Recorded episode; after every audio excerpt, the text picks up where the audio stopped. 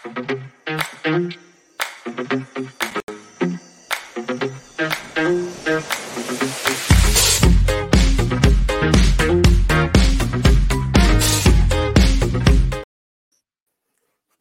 tal? Eh, que todos ahí sí, nos agarran así de sorpresa porque aún estamos como en el jet lag de, las, de las elecciones.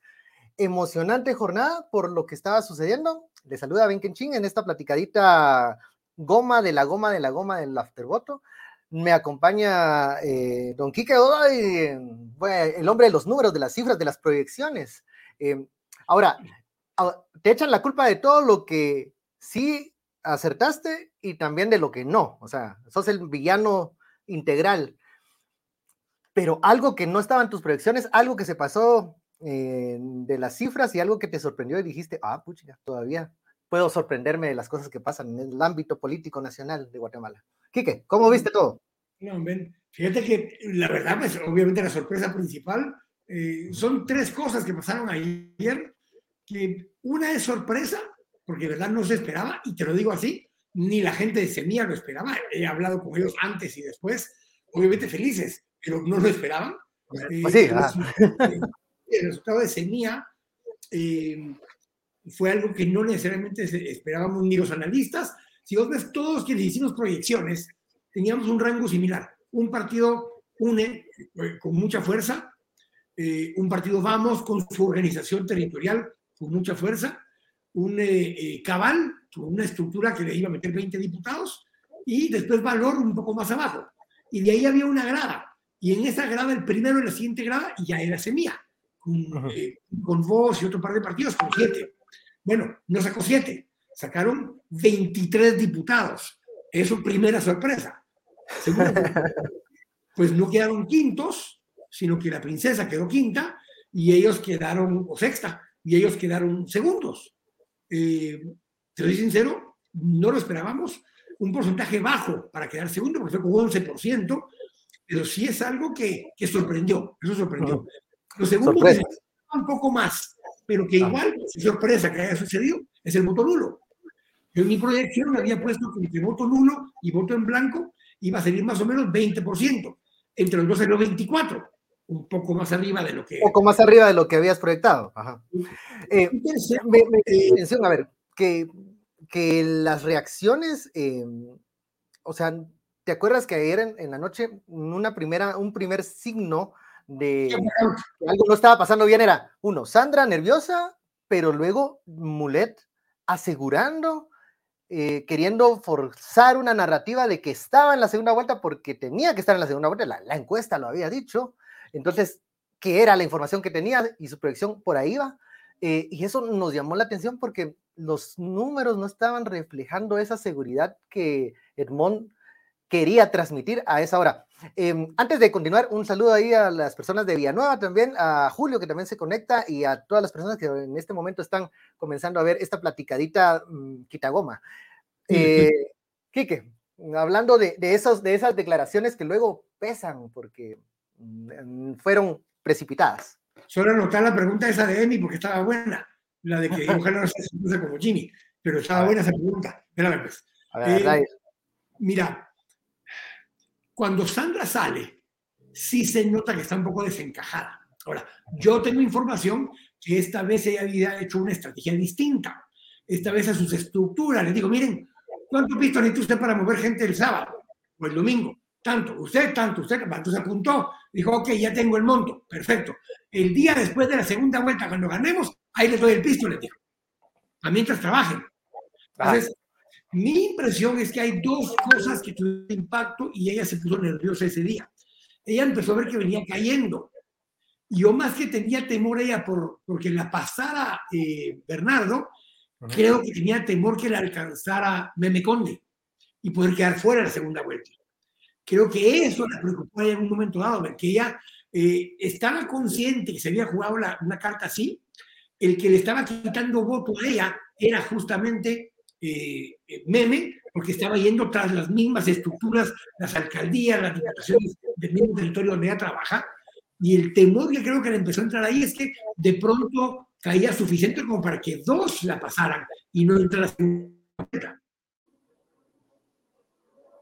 Ahí te he perdido en lo último, no te escuché, que si me puedes repetir. Le decía lo último que yo creo que ella le dio temor que no le alcanzara para entrar a segunda vuelta. sino que era fuera y que Manuel Conde y, Bernardo, por ejemplo, probablemente la pasaban.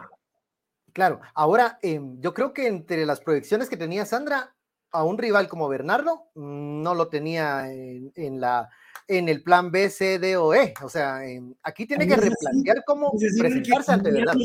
Nadie lo midió en encuestas para ver, hasta habían medido a vía corta, pero nadie midió en encuestas, en prensa libre no sale en encuesta, ¿qué pasa si es Sandra contra Bernardo? ¿No está? Em, ahí leí unos tweets que decían, bueno, la, gente nos está preguntando eh, que si hay mucha expectativa por lo que pudiese pasar de un futuro gobierno de, de Bernardo Arevalo. Calma, todavía no ha pasado la segunda vuelta. ¿eh? Ya, yo sé que luego me van a decir que soy un amargado y ácido, pero esperemos, ¿no? Ahora, acuérdense que cuando hay mucha expectativa de un gobierno o de algo diferente y no se cumplen a la primera, hay un desgaste que es doble, triple que un gobierno normal cuando se sabe que las cosas no caminan tan rápido como uno quisiera. No caminaron tan rápido como uno quisiera las cifras. ¿Qué pasó? ¿Cuál, eh, crees que fue lo que sucedió? Porque estas conferencias de prensa del Tribunal Supremo Electoral estuvieron muy lentas.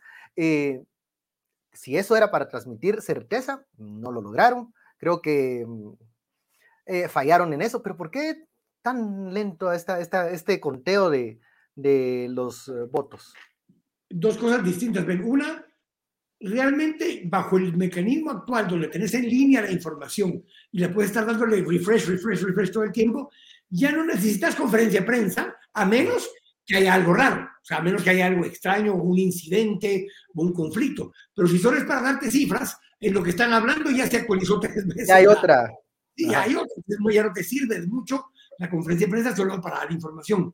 Sí creo que tuvieron un problema o de conectividad o de internet o algo por el estilo, por la velocidad para que estuvieran dando la información a los centros de cómputo, donde estaban eh, simplemente retransmitiendo la información.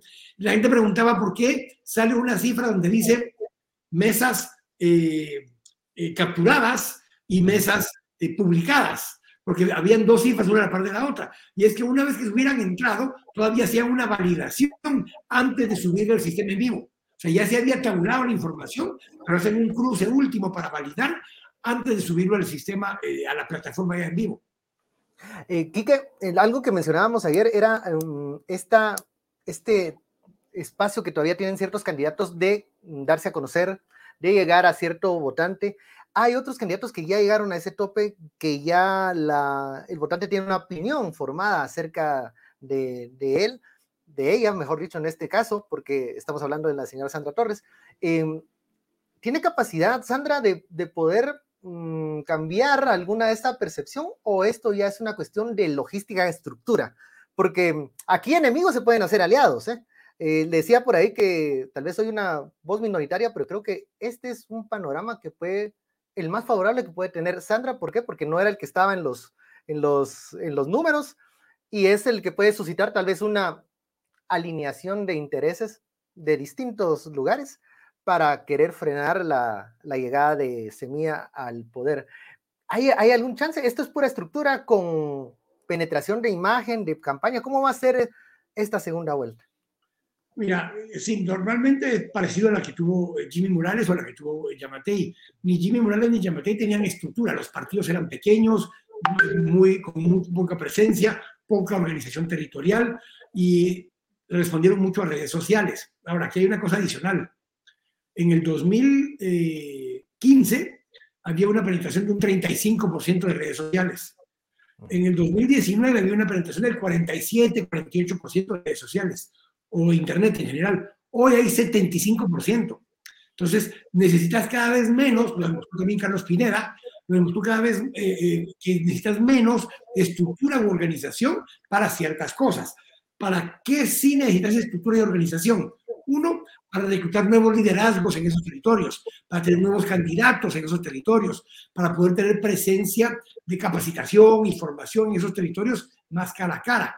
Pero para hacer campaña per se, se mostró, tanto en la subida rápida de Pineda como lo que hizo ahorita Bernardo Arevalo y el partido Semilla, que no se requiere tanto. Ahora, eh, pongamos atención a una cosa. Sí, metieron 23 diputados, pero el grueso de esos diputados vienen de dos lugares. Municipio de Guatemala, Distrito Central, son 11 diputados que estaban en juego. Ganaron 7. 7 de los 11 diputados los ganaron ellos. Y en municipios de Guatemala ganaron 7 de 19, ahí van 14. Y 5 del Estado Nacional, principalmente por ese montón de votos que sacaron en el departamento de Guatemala. Ya van 19. Los cuatro sí salieron uno de Zacatepec, uno de por allá, pero no fue por estructura u organización que estuvieran allá, fue por el voto duro que tienen ellos en el área metropolitana que les alcanzó. Semilla lleva dos elecciones, lleva dos elecciones ganando el distrito metropolitano, ven. o sea, ya, podemos hablar que ese, es su bastión. Ahora, ahora Negro le tomó cuatro elecciones ganar una vez. Estos muchachos en dos elecciones seguidas ya lo ganaron. Ahora, eh, cuando tú ves el mapa, Quique, se asemeja a aquel verde, el corazón que en algún momento fue naranja, ¿se recuerdan? Y bueno, sigue siendo muy urbano, muy urbano, ¿verdad? Eh, y creo que ayer una jalada de, realidad que tuvimos los que estábamos a, el hecho de la penetración del, Internet, en la, de la, brecha digital, cómo se va reduciendo. Eh, siempre pensamos que, y voy a citar a mi compañero Daniel Herring, que eh, un compromiso y no nos puedo acompañar, de que decía, es que en el interior no conocen a Bernardo parecer em, esto ya comienza a ser otro, otro camino de, penetración de marca, de, campaña. Eh, y muchos le apostaron a las redes sociales en esta, en esta mm, elección, algunos mejor, en otros de forma muy eh, amateur, pero eso no evitó que también existieran los que no pudieron entrar, los que se quedaron con las ganas, tal vez los que se quedaron con poquito, los que creyeron que iba a ser fácil entrar al Congreso de la República, tal vez no le pusieron ganas. Acuérdense que las elecciones, el que las gana es porque el que lo más, más quería ese, ese puesto. ¿Y quiénes pueden ser algunas de esas, de uno de esos personajes, eh, que, que, que, pues no llegaron, incluso partidos que mueren o que se extinguen? El primero, y te lo mencionaba hace un rato, primeros que estuvieron publicando acá, Jimmy Morales con FCN. Eh, el único potencial que tenían ellos era que entrara Jimmy. No entró. Entonces ya se muere el partido. Podemos tampoco metió diputados. Ahí estaba tu amigo eh, eh, influencer, eh, diputado. iba de tercero, todo el mundo iba a entrar, pues, pero. No iba a entrar, no iba a entrar. Pero, bueno, igual decíamos de Raúl Barrera, no iba a entrar, y entraron dos más detrás de Raúl Barrera todavía. entraron después de, la cola.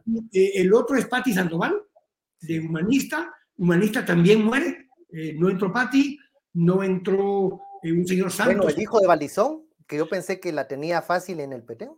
Eh, no entró, pero entró tres quiebres. Bueno, pero esa era, una, carrera por, por, por, su, por su propia líder. partido. Si no entra él, el partido se muere.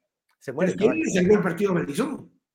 Eh, en Chiquimula, ¿qué le pasó a Boris? ¿No entró entonces o sí entra Boris? creo que sí entra, pero entró tres quiebres de primero. Él ganó ahí, pues entró, tres quiebres entró. Pero te decía, Pati Sandoval no entró.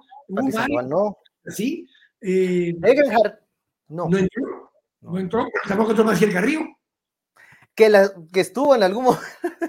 no entró, no entró tampoco Maciel Carrillo, con lo cual se muere el PAN. El partido más antiguo vigente en este momento es el PAN y muere con esta elección.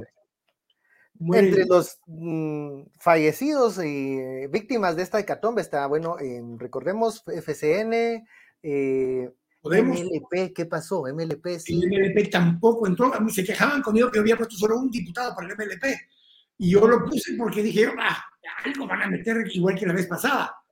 Pero Kike, esta era la elección de la estructura que decían ellos, de las bases, de, los distritos, de las alcaldías. Pero no he revisado alcaldías. La elección pasada metieron cero alcaldes, metieron un diputado o diputada. En esta ocasión, cero diputados Voy a ir a contar a ver si hay alcaldes, pero yo creo que tampoco metieron alcaldes. Arriesgaron mucho el MLP porque quiera que yo te voy a decir sincero, voy a ser sincero. Creo que el MLP, la estructura del MLP, en su momento operó para eh, Semilla. Semilla aprovechó. Es que, el tipo de voto del MLP es muy parecido. La gente tiene en mente, ven, que el MLP es un partido indígena rural. Y no es cierto. su base original, Codeca, si quieres verlo así, está en esos municipios.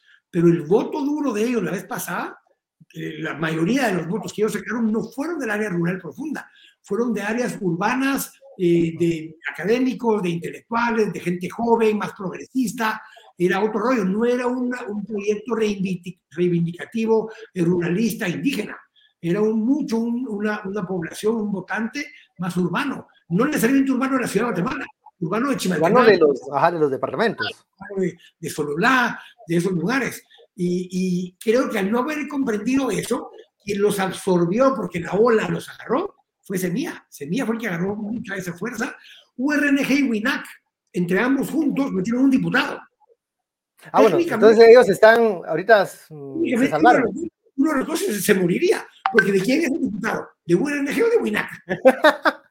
eh, a la ficha. A la ficha. de quién es. Pero o sea, sí son partidos históricos que salieron, el MLP tal vez porque recientemente había hecho historia, salió el PIN, salió el PAN, salió el PON, no el PON no,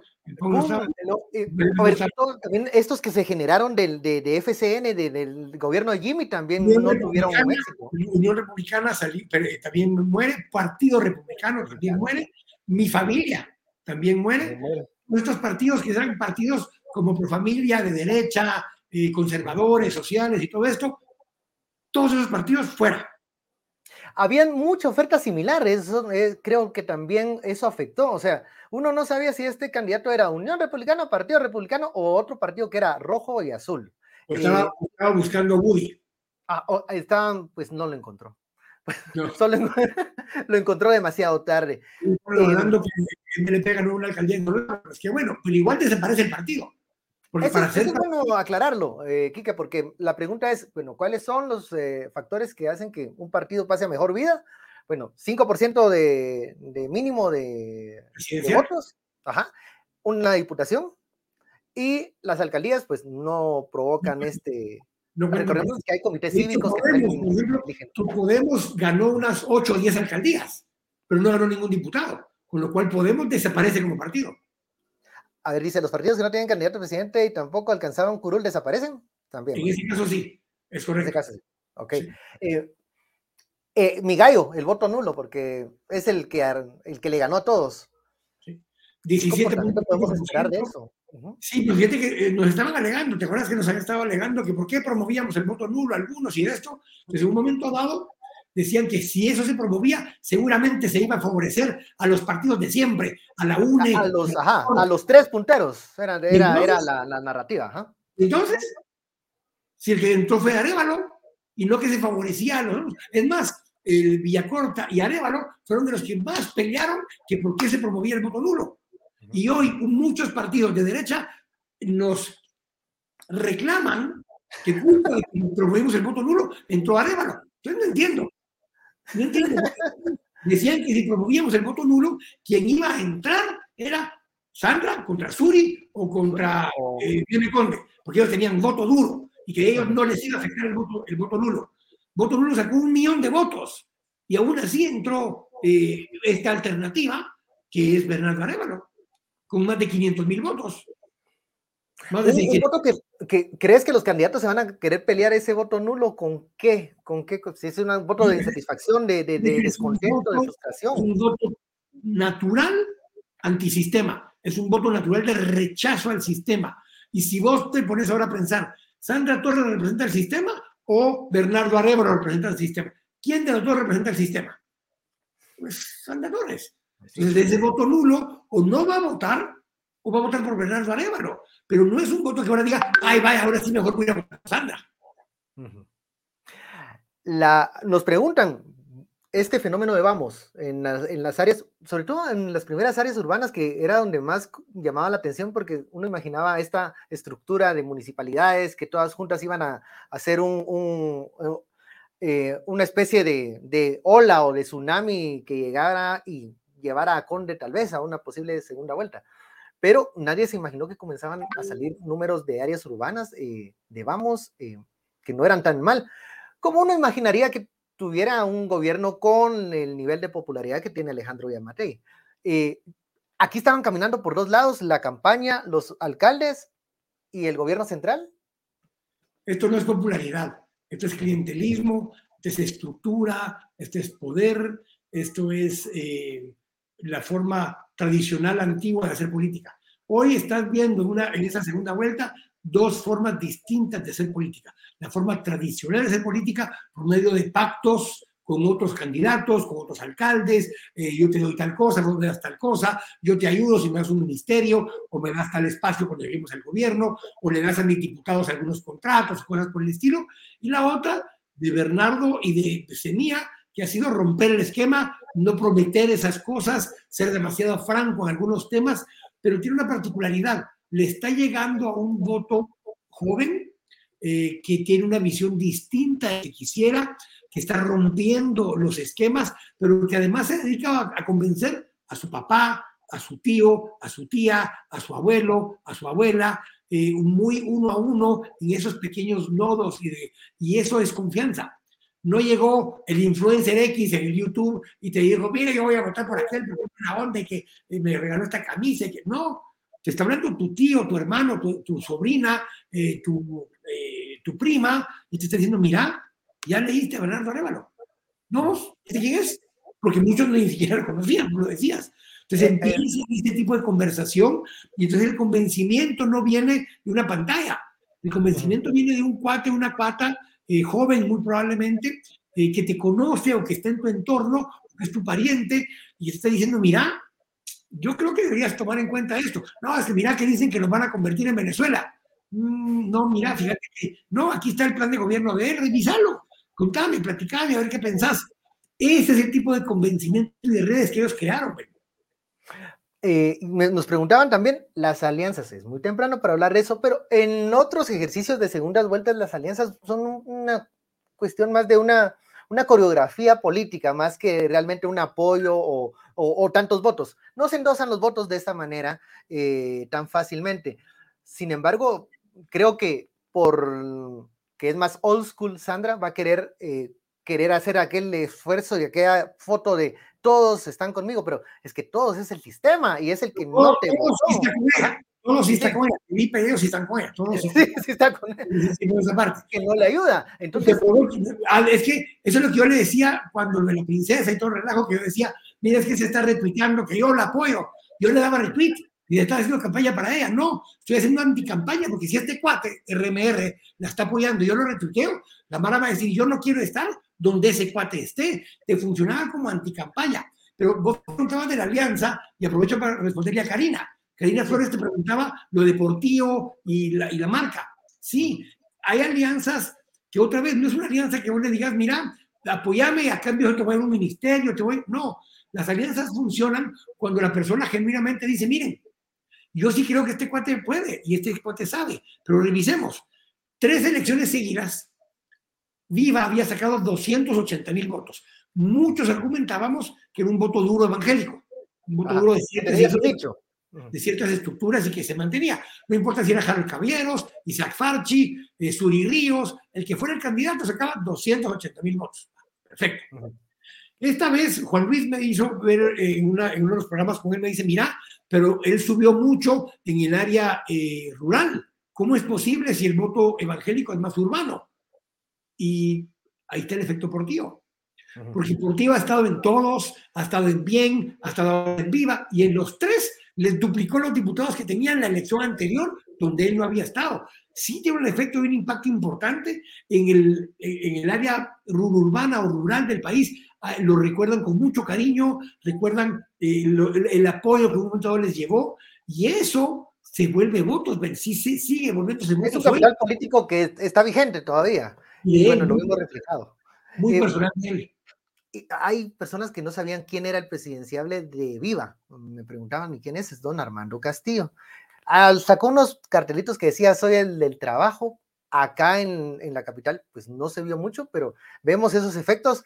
Sin duda han de tener ese nicho de, esos 200 yo conozco, a Armando, yo conozco a Armando mucho y lleva años de trabajar en Viva. Era secretario de organización junto con Jorge Castro, que entró diputado por los municipios de Guatemala, y es un tipo de partido. Armando ha estado en el partido desde que se fundó a la par de Harold Caballeros, conoce la estructura, conoce a los líderes comunitarios, y la verdad que me sorprendió cuando él mismo se lanzó de, candidato. Y es otra cosa interesante, que lo remarcó incluso Meme Conde en una entrevista con, con un cuate que creo que no conoces. Ah, ¿qué? una entrevista y le preguntó, mire, pero usted los del pacto este, y no le quiso decir pacto corrupto, Soto Ángel, ¿verdad? la alianza criminal, digo, la alianza oficial. Esa alianza éramos tantos partidos y el único que se retiró en su momento del partido fue Viva. El mismo, o sea, él sí le hizo la campaña a, Viva, pero, pero Entonces, si es alguien que ha trabajado, se dio cuenta y hace un par de años decidió desmarcarse del gobierno. ¿ven? Hizo una estrategia interesante. Me sorprendió cuando convenció a Alfonso Portillo y a Evelyn, que por cierto, Evelyn regresa al Congreso. Regresa eh, al, Congreso. Pensamos en algún momento que, que, la entrada de Portillo iba a mermar algún apoyo de, de, esa, de ese nicho eh, de conservador que tenía Viva, pero vimos que no. Fue una, un suma suma, un gana gana. Y dos de las que entraron con Portillo esa vez, con bien, entraron al Congreso una con Viva, que es y la otra Andrea Villagrán, segunda en la metro. Andrea, es cierto. Este, este es un capítulo especial y aparte. La municipalidad, ¿qué pasó? El Palacio de la Loba, faltó, ¿de quién fue la culpa? Poquitos, poquitos. Stop the count, Y pararon el count. ¿Qué pasó ahí? ¿Dónde están los digitadores? Eh, ¿Qué sucedió? hay dos o tres problemas distintos yo los otros problemas distintos. Y te voy a aprovechar porque ahí Henry dice que, que Ninochka hizo la malobra. Vos lo dijiste ayer. Vos decías, no, no, no. ya, ya, todo el hate se mía, ya.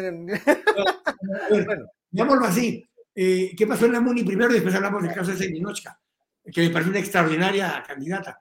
Eh, zona 18, zona 24, zona 25 son las zonas de hate no tiene mucha, no tiene mucho, mucho amor Ricardo Quiñones en, Donde más gana Ricardo Quiñones zona 15, zona 10, zona 7, zona 11 en algunos casos, pero zona 18, 24, 25, zona 21 son zonas que Canela ganó la elección pasada y que ahora él tenía previsto que podía ganar y que debía ganar. En algún momento dado, eh, cuando vio la que empezó a apretarse el conteo y zona 18 no había terminado, el argumento de Canela y su gente es que empezaron a presionar y a, amedrentar a sus fiscales que estaban en las mesas. Muchos de ellos se fueron porque les dio miedo el sector, el área, que si podían llegar mareros, que todo esto, y se empezaron a ir y no se esperaron hasta el final para llevarse el acto. Ajá. Hay ciertas mesas ahí que no habían entrado al conteo del sistema, el famoso sistema. Y había preocupación porque eran 230 mesas de ese sector. Cuando la gente de Creo empezó a averiguar qué estaba pasando, resultó que los encargados del centro agarraron las cajas y se las llevaron para el parque industrial, para el parque de la industria, porque ahí está la Junta Electoral Departamental y Distrital de, Guatemala. Cuando llegaron ahí, eh, la gente de Creo trató de empezar a involucrarse, a averiguar qué estaba pasando, eh, trataron de impugnar las mesas, pero aquí hay lo importante. La impugnación de la mesa se hace en la mesa. Si el fiscal se fue y no impugnó el voto en la mesa, no hay impugnación de la mesa. Entonces yo trataba de impugnarla después, ya en el centro. Pero entonces te piden, también usted va a impugnar, enséñeme el acta y voy a impugnar. ¿No, tenía el acta? No tenía acta. Entonces al no tener acta, eh, no pudieron impugnar en ese momento. Hay otros mecanismos. Lo raro es que en medio de ese mecanismo, en medio de ese mecanismo o de ese, ese dilema, eh, certificaron la elección. Normalmente te tardas hasta ocho días en certificar una elección, porque hay alguna que otra impugnación, algunas veces, cosas por el estilo. Hoy, hoy, ni siquiera 24 horas después de que se cerrado las mesas, ya certificaron la elección a favor de, Ricardo por 360, cosas por el estilo. Pocos votos. Eso deja muy mal parado eh, políticamente a, a, a Quiñones y creo que le da un, un trecho de, de, acción a, Canela para seguir en el tema. O sea, eh, pero pensar solo en esto. En, la narrativa sí, se, la gente dice se robaron la elección. Eh, lo que pasa es que estos procedimientos se van complicando conforme va pasando el tiempo, Quique. Valor Unionista tienen 12, 12 diputados, pero de los 12 diputados, uno es unionista. Álvaro. Álvaro, Alvarito. Entonces, imagínate que pierdan la MUNI, además de quedarse solo con un diputado, para efectos prácticos, mataste el partido. Entonces, este, esta MUNI la van a defender con sangre, la van a defender con todo lo que quieran hasta la última instancia y ya no solo Ricardo, se vuelve hasta una cosa de valor, de poder determinar, de tener una fuente de poder con la que puedan seguir operando. O sea, esto lo van a pelear a muerte, va a ser muy duro y probablemente algo largo el proceso legal. Yo creo que incluso me atrevo a decir que hay ciertos partidos que no van a saber cómo gestionar la derrota. O sea, eh, creo que hay, hay partidos que están perdiendo ganando. Por ejemplo, eh, este espacio de Meme Conde en un tercer lugar es una derrota que sabe a triunfo cuando ves que tienen 40 diputados. 44 están. 40 era el último, pero no está mal. No ganaron la presidencial, pero retienen poder. Eh, Sandra mm, pasa a la segunda, pero también tiene un número de diputados. Entran dos hijas, por cierto, una cosa pero extraña. Por partidos distintos. Ajá. Por partidos distintos. Nadie entra por, el gallo. Por el gallo, el, el ah, de los, el, ¿cómo se llama? Ah, es, el Rudy Guzmán. Eh, y también el panorama del Congreso de la República se, se ve fragmentado, eso no es nuevo, eh, pero sí pueden haber unos polos fuertes de concentración de poder, que puede ser vamos y une. Mira, lo otro que vos me decías al principio, qué cosas habían llamado la atención. Me llamó la atención, sinceramente, porque no lo vi por ningún lado, eh, Elefante. Uno, uno. Elefante se, salvó, Elefante se salvó. Creo que son dos. Rodrigo Pellecer es uno del Estado Nacional. Creo que hay un segundo diputado de Elefante, pero se salvó. Elefante con ese diputado se salva. ¿Él viene de lista o de distrito? ¿De dónde? Estado Nacional. Rodrigo Pellecer, el Estado Nacional. Y, eso que no vimos en la, huella del elefante con, mucha notoriedad y pensábamos que eran los que iban a, desaparecer en peligro de extinción, pero no. Ayer había visto una quinela, ahí tu equipo, eh, ayer en el estudio hicimos una quinela y uno de tu equipo fue el que le pegó. Él dijo que Entonces, exige las pizzas, exige el pago. ¿sí? Iba, a quedar de último lugar, efectivamente el PIN quedó de último lugar, penúltimo lugar quedó ya ni me acuerdo, humanista, creo yo. ¿Humanista? ¿Lexan? Sí. ¿O Sami? No. No, pero ahorita ya sí lo puedo chequear. Vamos a ver. Y, el, y Sami quedó ante penúltimo. Es que él no pudo votar por él mismo. Déjame ver, aquí tengo esto que es, es eh, Ciudad de Guatemala, ¿dónde es esto? Mi familia, eh, sí, esto es eh, elefante, no, a ver, el PIN, 7.738 votos, eh, a ver, ¿quién otro?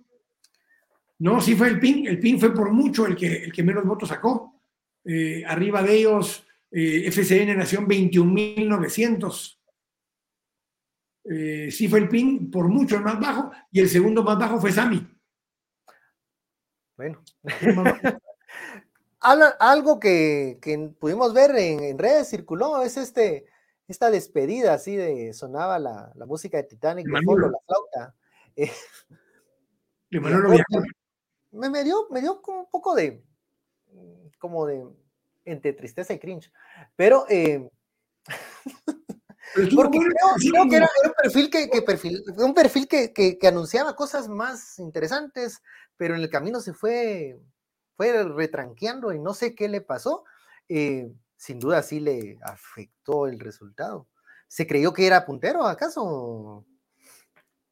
Yo creo que sí creía que estaba más alto. Eh, ahora, ahorita regresemos al tema de, los, de las encuestas con el tema de Manolo. Manolo en la, en la encuesta de prensa libre igual salía en 5 o 6%, no estaba mucho más alto que eso. Y por ahí salió, un poco más, poco menos. Entonces él sí está más o menos en la encuesta, lo puso. Si revisan las encuestas, Manolo Villacorta salió más o menos donde esas encuestas lo ponían. Yo hablé con varios encuestadores y me decían, mira, a mí no me parece Manolo arriba de 7, 8%, pero igual te decían de Bernardo. Te decían que Bernardo estaba entre 5 y 7%. Esa era la, la, dinámica, o más o menos donde estaban. Entonces, yo sí creo que, Manolo, primero creyó que sí daba para más, pero segundo, llegó un punto en el que sí decidí vos decir, bueno, mira, ¿sabes qué? Eh, vos te siguen chingando que estás, que, que, que, que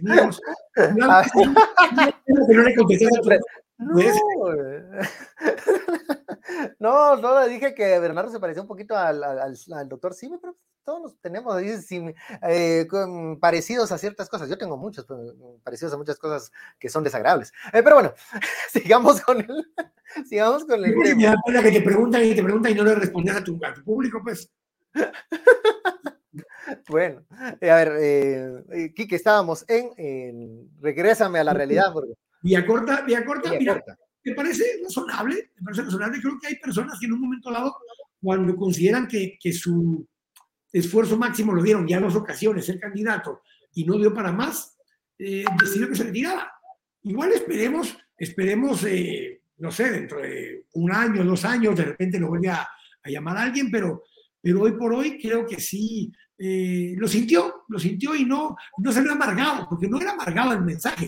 No, no, era, era como de, de, de, de una despedida, ¿no? Entonces, así como, bueno, como cierre de una etapa. Ahora, en, la conversación de redes sociales mucho era por quién votó, por Corta, por, por Bernardo, los mm, comparaban, los ponían al mismo nivel. Eh, creo que ahí sí, en el, en el, trayecto de la campaña y de la coherencia de campaña, del, discurso, creo que ahí sí tuvo bandazos eh, Villacorta.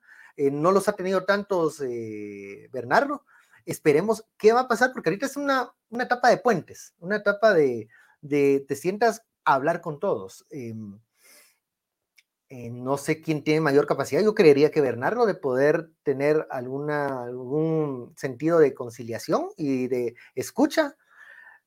Lo que yo creo es que hay algunos sectores que no la tienen hacia Bernardo. Y creo que ahí sí hay ya ciertas naves quemadas o ciertos prejuicios que no van a dejar avanzar ciertos acercamientos, pero es que la señora Torres no es para ellos, creo, una mejor solución. O sea, este es un, este es trago amargo, lo veas por donde lo veas. ¿Para quiénes? Yo creo que más para el sector más tradicional, que no pensaba tener que negociar, tal vez con la señora ya han avanzado en algunas otras ocasiones, eh, pero no les agrada no creo que, Bernardo sea de su predilección. Em, la portada de prensa libre. O sea, hoy yo trabajé ahí. Le tengo mucho cariño, tengo amigos entrañables ahí. ¿Cuál era el énfasis de poner eso en ese, en ese pedacito? Es que es, ajá, o sea, em, no sé, eh, no sé qué, qué, qué, que, realmente esa portada transmite muchas cosas que, que tienen diferentes significados. Entonces, eh, pero creo que. ¿Alguien lo puso para decir, para decir, lero, lero, lero, lero, mire dónde quedó? ¿O alguien lo puso como que era el, grupo de ellos y resaltar, ay, miren, lástima, nuestra candidata quedó mal? Eh, era, ¿Era burlándose de cómo quedó o era eh, lamentando dónde había quedado? ¿Cómo lo vemos? Yo creo que lamentándose. Yo creo que así como, o sea, dimos tanto, esperé tanto de ti y me das este número, eh, eh, esto no pasaba antes, ¿qué está sucediendo? Y también creo que ahorita es, un buen momento para reflexionar sobre narrativas que, que pegan con la, gente. Esto, a ver, así sí se lo criticaba yo hace mía, pues se lo, voy a reconocer. Yo creía que, bueno, creo aún que ellos pueden mejorar mucho su engagement, su, la empatía con la gente. Mm, creo que han avanzado bastante en vincularse con los jóvenes, tienen que vincularse más con el adulto y también tratar de dar más confianza de que saben hacer las cosas, porque eso va a ser un punto en donde los van a atacar. Pero creo que del lado de, de estos partidos que tú mencionabas, conservadores, eh, la familia tradicional, o sea, creo que, señores, eh, tienen que darse cuenta que no son los temas que en este momento el guatemalteco que va a votar le importa, o sea, quiere tal vez el trabajo. Hagamos un resumen rápido de lo que mencionaba, por ejemplo, en sus discursos. Él no hablaba de la 2030, no hablaba de pro aborto, pro vida, no hablaba de nada de, de religión, hablaba de trabajo, hablaba de desigualdades, de falta de reglas claras para competir, de injusticia y de corrupción y de los mismos, la política sucia creo que mm, tienen que escuchar eso, estos nuevos partidos que van a surgir, porque de, estas cenizas tienen que levantarse algo. Eh, y a ver si lo escuchan, Quique, porque ya, ya vi unos posts ahí que lo que hacen es están, se están ah, eh, atrincherando más algunas, algunas personalidades de, esos lares. Sí, lo que que no les queda de otra, pero a ver, em, cuando vos lo ves así, el, el mensaje principal de ellos era estos quieren traer a la CICIG de vuelta y eso está mal. Pero creo que es un tema que ellos nunca midieron. Hay una frase que a mí me retumba siempre en la cabeza cuando hablamos de estas cosas, que era del Cholón Porras, de Gustavo Porras. El Cholón decía cuando uno empezaba a decir, es que todos piensan que eso está mal. ¿Todos quiénes? Todos con los que vos hablas, todos los que están en tu entorno, todos los que son parte de tu círculo. Entonces, muchas veces creemos que la gente con la que hablamos todo el tiempo es todo el mundo y que así piensa todo el mundo. Y el tema que le pasó a la derecha y le ha pasado ya por muchos años es que creen que porque logran vender que hay estabilidad económica, ir eh, un cambio no es eh, cambiar por cambiar no es bueno. Eh, sigamos la estabilidad, o sea, esas cosas como en su entorno eso suena bien, creen que al resto de la gente le suena bien. Y ahí es donde hay una equivocación muy grande. Cuando le decían a la gente es que, mire, si sigue era malo. Ven, pero entre el 70 y 75% de la gente decía que era bueno. El grupo pequeño que decía que era malo, porque eran con los perseguidos o los ideológicos o la razón que haya sido, no me importa. Era un grupo muy pequeño. Y ahora tenías como siete partidos que estaban peleando por ese grupo. Ajá. Y que eran muy parecidos y no eran nada creativos en sus ofrecimientos. Justamente el del PIN. Él parte de lo que se llenaba de orgullo era decir que él había sido, había sido el abogado que había sacado a la CICIG. Quedó de último. Quedó de último, sacó 7 mil votos. ¿Qué te dice eso para que tu principal oferta era algo que la gente te dijo, no me gusta, no me interesa, no estoy de acuerdo con vos? Lo entenderán. Entenderán que su principal oferta le dijeron, no, me interesa o sea, cambia de oferta para la siguiente ronda, no, no, no, no sigas con lo mismo. O sea, no le están diciendo a la gente deja de creer en eso, pero simplemente eso no está pegando. y no pega lo suficiente para que llegues a algún lugar, ven, ese es el tema. Creen que porque su entorno eso les gusta, sobre eso siguen machacando.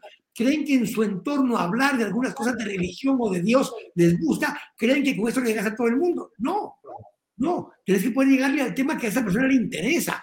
Tienes que aprender qué es lo que le falta, qué es lo que vos le podrías apoyar y cómo conectas con esa persona para ofrecérselo. No es yo te voy a decir qué es lo que vos necesitas.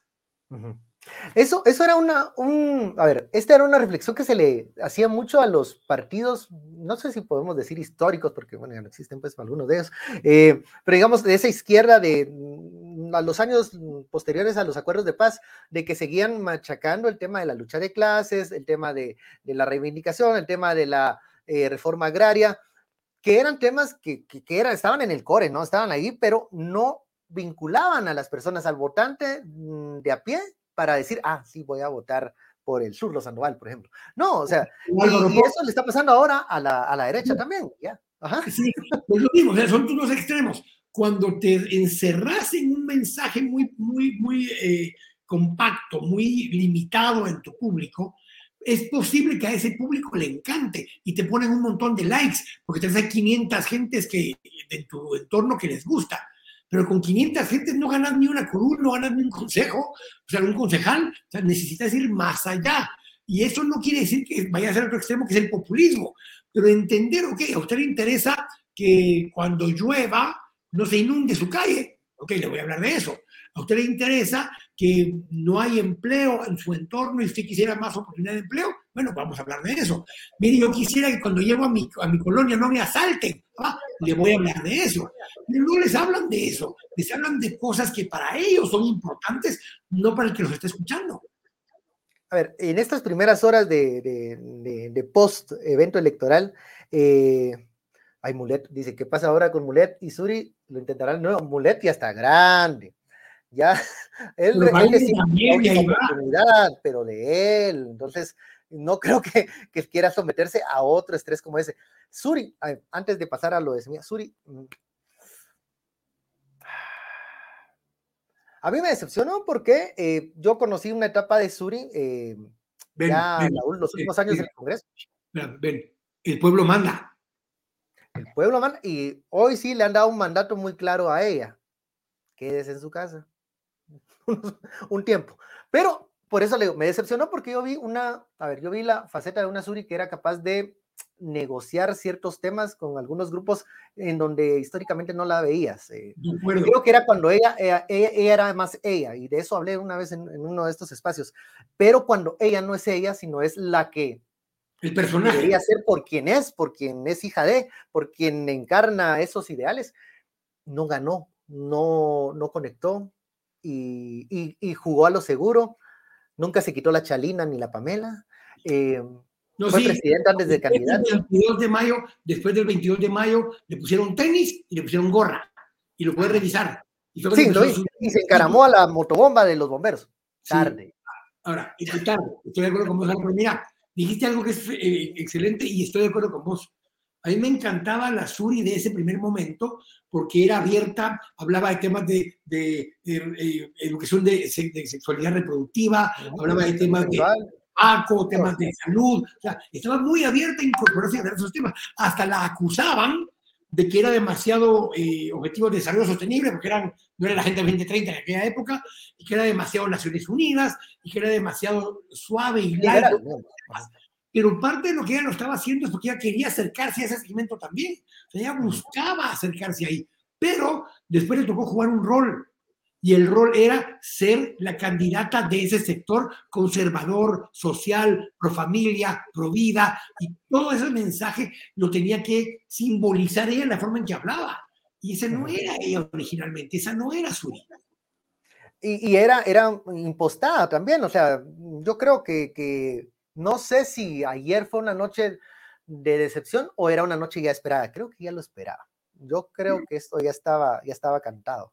Eh, no la vi ya en las últimas etapas, no la vi ni en el cierre. Sí publicó hoy, sí publicó hoy, publicó un agradecimiento, eh, no reconoce implícitamente el resultado, pero obviamente implícitamente reconoce el resultado, pero sí, sí dio la cara hoy, a diferencia de algunos, como vos decís, sí dio la cara hoy, eh, dijo gracias y pues dijo, ahí se los encargo, vean qué hacen con lo que les quedó, ¿verdad? Pero, pero sí dio la cara por lo menos sí creo que hay un nivel de frustración eh, porque desde hace tres meses su entorno en particular ya la quería presidente. Sí, sí. Y ahí no supo reaccionar a las cosas que ellos mismos estaban haciendo y que podían ser, eh, eh, pues, que se podían reencauzar, pero no, eran, cuando ya sos presidente, ya sos el Mesías, ya mesiánico, ya no, ya no te, ya no te dan, ya no te dan las ganas para vos empezaste hablando de esto al principio, ¿cómo puede evitar Bernardo, ahora para que le des un consejo positivo de todo lo, a lo que les has tirado y la tierra que les tiraste, ¿cómo puede evitar Bernardo y Sevilla caer en ese triunfalismo que, ah, como es contra la señora, ya ganamos, ya estuvo, ya estamos del otro lado. Está pasando, ya está pasando ahorita en estos momentos, revisa eh, Twitter, ya está, ya están saliendo ciertas reivindicaciones que no fueron tampoco el core de lo que estaba manejando Bernardo en la campaña. Hay un, eh, le recomiendo, hay una, una, entrevista, un pedazo, un fragmento de que habla con Daniel, en donde hablan de la ideología y claramente el movimiento Semilla es un movimiento que se identifica como progresista. Socialdemócrata. Socialdemócrata. Pero saben que estos no son los temas de la campaña en este momento. Y ahorita estoy comenzando a ver en el hype de todo que están comenzando a salir esos colores que puede hacer que el votante de ayer diga, uy, eso no es lo mío, pues, o sea, no es mi prioridad, mejor me quedo en mi casa. Es tiempo, están a tiempo para no cometer ese error, pero en eso estamos y creo que pueden caer en hacerlo presidente y ministros, ¿no? porque también ya, están hablando de, de ministerios antes de tiempo. Hay, hay tres tipos de candidatos. El candidato que busca ganar a toda costa, entonces va a decir lo que sea popular y lo que le guste a la gente, sin importar cómo lo crea o no lo crea, además está el candidato de nicho, el que, y no del inicio ser eso, de nicho, en el sentido de que, bueno, yo voy a hablar, digamos, en, Europa, a pesar de todo lo que se, se, habla de la, de la separación de iglesia y Estado y todo, en Europa hay partidos religiosos, partidos cristianos. En Israel hay partidos musulmanes y hay partidos judíos, ortodoxos, pero son partidos y su agenda es promover esa línea en el Parlamento es llevar eso al Congreso. Su línea no es ganar la mayoría, porque no van a ganar nunca con mayoría con lo que están promoviendo, pero tienen una línea particular. Y te dije religiosos, pero puede ser ambientalista. El Partido Verde, los verdes en todo el mundo, no esperan necesariamente ganar a veces, sino que esperan tener suficiente incidencia para que quien gane lleve las cosas que ellos están promoviendo. Entonces, este es otro tipo de candidato que está consciente que nunca va a ganar, pero que tiene que hacer el mejor esfuerzo hasta de ser exagerado, ven, de llevar hasta el extremo su propuesta para generar sino conflictividad, discusión, debate del tema. Y hay un tercero, el tercero que está pensando solo en él mismo o en ella misma, donde no le importa el voto, no le importa la agenda, es cómo me veo, cómo me van a ver a mí, cómo me voy a posicionar para el día de mañana, y se ocupan más de su persona, de su ego, digamos, o de su imagen. Son tres tipos de candidatos muy distintos. ¿Qué necesitas para ganar? Una mezcla de los tres realmente. Necesitas alguien que esté ocupado de su imagen, porque si está ocupado de su imagen va a estar consciente de qué está haciendo. Alguien que esté enterado de qué quiere la gente para ser popular, aunque no llegue hasta el extremo de ser populista pero también necesitas a alguien que tenga una agenda concreta, que sepa cómo la puede empujar para implementarla. Pero las elecciones no son una competencia de competencias, sino que son una competencia de popularidad.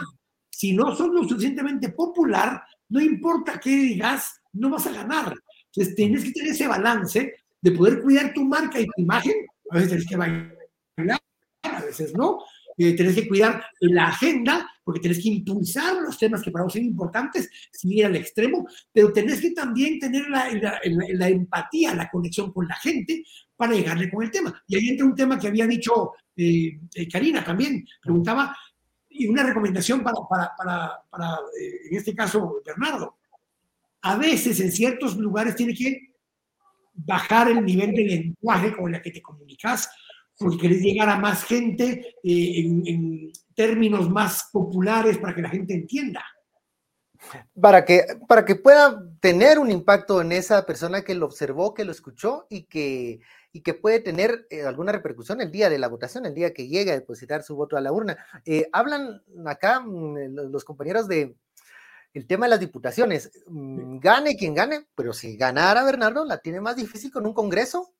Uy, tiene una buena bancada, porque es un número que no habían pensado eh, pero va a tener 40 de vamos, va a tener a 27 UNES que van a estar con un poco de mm, resentimiento, sino bastante, y atomizados del resto de grupos. Eh, está difícil. hay una clave, la gente te diría es fácil, los compras, les pagas, ya estando ahí, les dices, vamos, ya, apruébenme el presupuesto, ustedes ya saben cómo funciona, repártanse las obras y demás, y solo me dejan a mí lo que yo quiero, lo que yo necesito. Esa es una forma. ¿Crees que de las dos candidaturas, una está más propensa a hacer eso que la otra? Entonces, e, el tema de Semilla es, poder plantearse, estar en ese modelo de empujar, de contar con el respaldo de la gente, para que la gente sea la que te respalde, y si no te aprueba el Congreso algo, confrontarlo, pero en un momento dado incluso no necesariamente es de, ¿qué te dijera yo? De ir a, negociar con ellos. No, yo esto es lo que quisiera. Vamos a tratar de negociar, pero si no llegamos a acuerdos, no hay claro. Ustedes hagan lo que tengan que hacer, yo voy a hacer lo que tengo que hacer y echemos para adelante. No puedes llegar a enfrascarte en un momento donde no te queda una opción más que como la de Serrano, y quedas disolves el Congreso. no alcanza, no hay, no hay fondos que alcanzan, la, el cochinito se rompe porque de plano. Eh, Serrano hizo eso. Serrano primero intentó comprarlos y cuando se volvió demasiado caro, intentó echarlos. Y yo creo que Semilla va a tener que ser muy hábil en encontrar un punto intermedio, asumiendo que gana la elección, ¿verdad? Porque todavía falta ganar la, elección.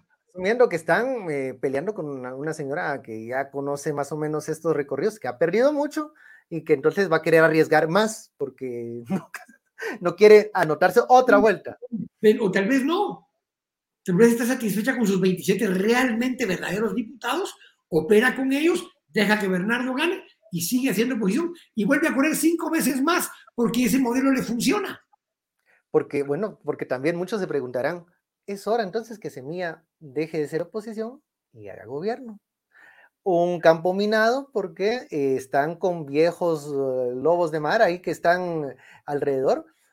Y lo que mencionas es 27 diputados suficiente para tener una, mm, una mesa de negociación siempre lista, la señora. Protección judicial. Eh, mm, tiene que pasar por ahí las cosas que quieran discutir o que quieran discutir con la, con la bancada de Vamos. O sea, está bien posicionada si pierde. Si pierde, está bien posicionada. Em, yo creo que hay que comenzar a pensar que si perdiera Semilla, no pasa nada, ganaron. Tienen un buen número de diputados. Pueden tener una, una presencia mucho más fuerte, una incidencia mucho más efectiva. si gana Semilla, hay que prepararse, porque, porque este camino es difícil. tienes a todo el sistema operando de una forma. Creo que Semilla tuvo una experiencia con lo que pasó con Tel Maldana hace cuatro años. Y creo que entendieron una cosa. No sirve de mucho tratar de apresurar que las cosas sucedan. Las cosas van a ir sucediendo conforme vaya teniendo la madurez, el equipo. Es posible que esta vez llegaron hasta donde están, pero tampoco puedes llegar a desesperarte a hacer cualquier cosa para ganar, porque vas a saltarte y vas a romper obstáculos. Es probable que si no se gana, es una oportunidad para seguir construyendo la base, sí construir las estructuras en el resto del país que no necesariamente han construido hasta ahora, seguir fortaleciendo el partido, seguir penetrando más con los jóvenes. La próxima elección van a haber un millón más de jóvenes, además del millón que no se empadronó esta vez. O sea, el votante de, de 18 a 40 años en la próxima elección va a ser mucho más grande todavía que esta vez es tierra fértil para que ese tipo de partidos sigan creciendo, una, una población cada vez más urbana, cada vez más educada en algunos niveles. Es tierra fértil para estos partidos, pero no puedes apresurar las cosas. Mira lo que le pasa a Boric, mira lo que le ha pasado en un momento incluso a AMLO al principio, aunque después rectificó y corrigió. O sea, tenés que aprender también de lo que están haciendo otros partidos similares en la región para no irte de boca y creer que tienes que comerte toda la torta de una vez. Cométela por pedacitos, poco a poco. No, y, una mala experiencia de este, de este grupo que plantea algo nuevo desde la que no los elijan durante unos ocho años y eso se puede resentir. Entonces, hay que reconocer cuando tal vez incluso la derrota se sirve para, ganar. Y como ahorita los que algunos que ganaron, yo veo la municipalidad, eso va a ser una casa de... Eh, aún ganando, Quiñones. O sea, estos son años difíciles. Ganando en los dos va a terminar con cuatro concejales. El otro va a terminar probablemente con tres, ya son siete. Va a tener dos concejales, eh, una de ellas es ella, porque ella era realmente candidata a concejal, y un concejal eh, Coro, que curiosamente es el hijo de Tono Coro.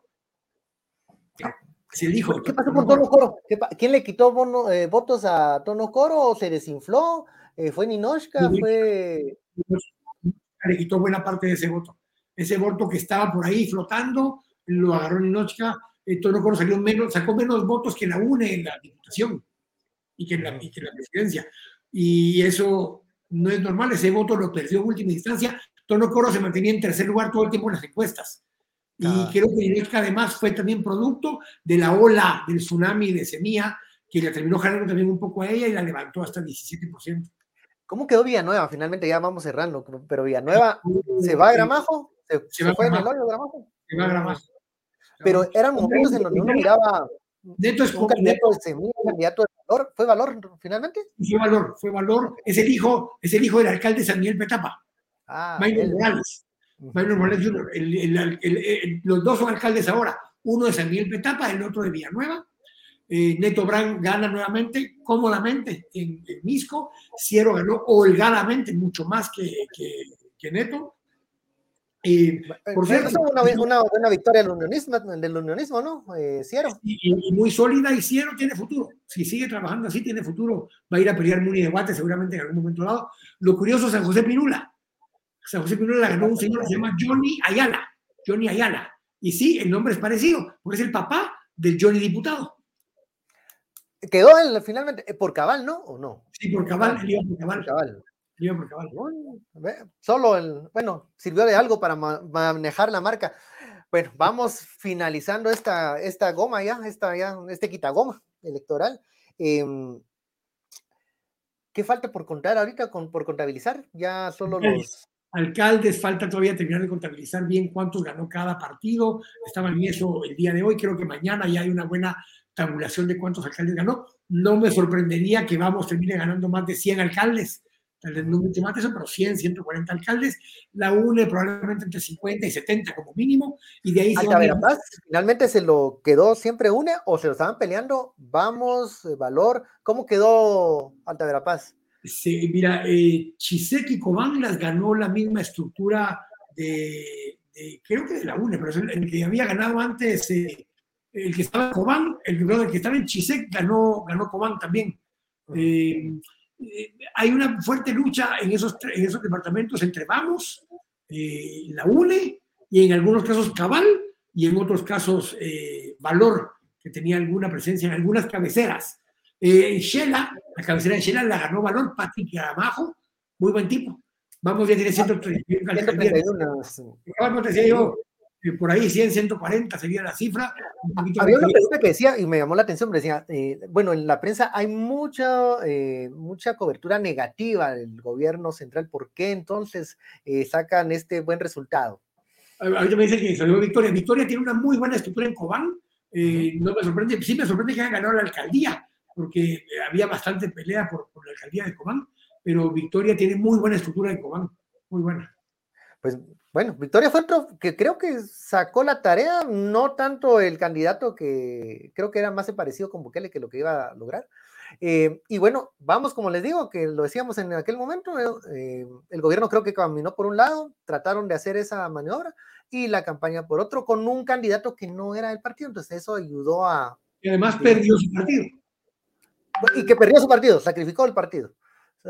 Eh, bueno, algo debió haber cambiado por eso. Esperemos que haya negociado bien eso. Bueno, Quique, muchísimas gracias por este, ya con esta certeza electoral. No sabemos qué va a pasar. ¿Cuándo comenzará ya el hype otra vez de esta segunda vuelta? Porque ahorita todos van a querer darse unos días de descanso. Antes del viernes, antes del viernes, tipo entre miércoles y viernes ya a. Bueno, hoy hizo un evento semilla en la Plaza Central. Sí, una manifestación. Y todo empezó a llamar.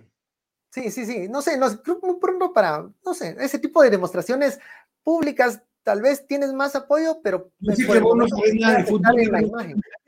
Ya me han dicho muchas veces que no sabes nada de fútbol, pero ya se han dicho muchas veces que no sabes nada de fútbol. Pero es como sí, no sé nada de fútbol. Ajá. Pero, pero si me explicas despacito, voy entendiendo. Jugaste el domingo, fue tenso, estás todo tieso y demás. Entonces el lunes llegas al campo, solo aflojar, solo aflojar así un poco. Eso fueron a hacer los chicos hoy a la Plaza de la Constitución, fueron a aflojar así un poco, regresando a donde todo empezó, dice.